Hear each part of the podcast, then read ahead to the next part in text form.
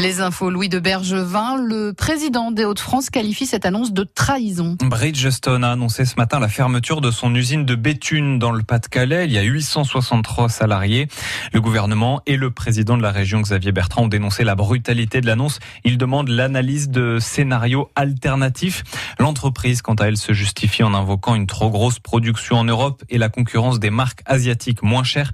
Le nombre assure vouloir limiter le nombre de licenciements grâce à des mesures de pré-retraite ou de reclassement interne des salariés.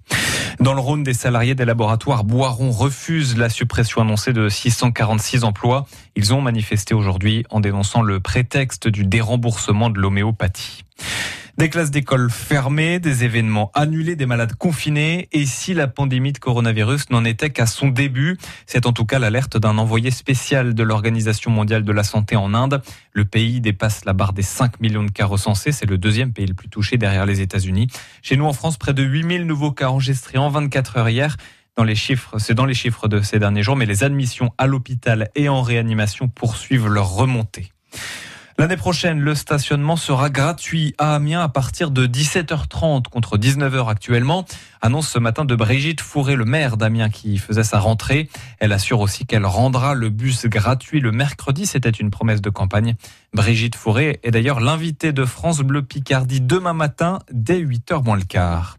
Le Tour de France, les coureurs vont bientôt entamer la montée du col de la Lose. L'arrivée de cette 17e étape est en haut. Julien Alaphilippe sera le leader des Bleus pour la course en ligne des mondiaux. Ça, c'est dans une semaine. La Fédération française de cyclisme vient de dévoiler une présélection de 13 coureurs.